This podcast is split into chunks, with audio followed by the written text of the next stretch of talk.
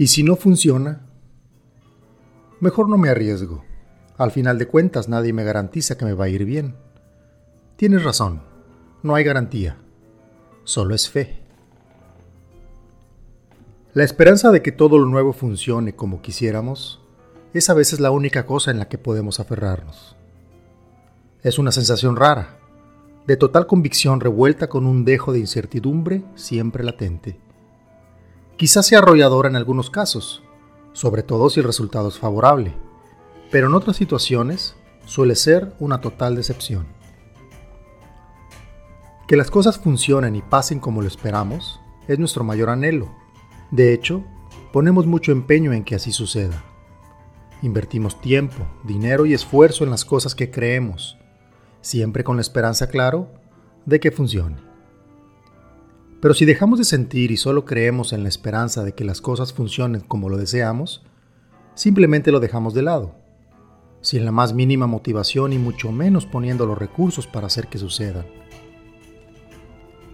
Es bonito sentirse motivados o esperanzados por algo nuevo, algo que está en nuestro futuro esperando a ser disfrutado y vivido con la intensidad con la que fue imaginado. La esperanza muere al último, así dice el dicho, y dice bien. Quizá la lógica sea la que muere primero, precisamente por eso, por ser algo lógico. Y resulta que la esperanza y la lógica a veces no se llevan muy bien y causan un conflicto interno que regularmente termina en una lucha de conciencia.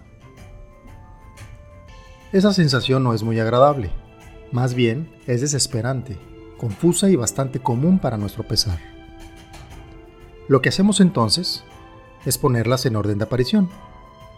Primero va la lógica, que por razones obvias siempre quiere tener la razón. Y ahí se mantiene inamovible, estoica e inquebrantable, víctima de su propia razón. La lógica no es mala, por el contrario, nos ha facilitado la vida millones de veces y es la responsable de prácticamente todo el avance y progreso de la humanidad. Pero sí es bastante cuadrada y no muy divertida a veces. Después ponemos a la esperanza, que contra toda lógica nos brinda un escenario posible y dichoso. Porque así lo deseamos, porque así lo merecemos, porque así tiene que ser según nosotros. Eso sí, sin pensarle tanto. Es más, sin pensarle nada. La esperanza es una sensación sanadora, renovadora, que por un momento nos hace sonreír y sentir paz sin necesidad de pensar en por qué ni en el cómo. Es quizás que por ese sentimiento nunca perdemos la esperanza y el orden se establece. Primero la lógica y sus cuadraturas, después la esperanza y sus locuras, y todo funciona. Y cuando nada de esto funciona, solo nos queda la fe.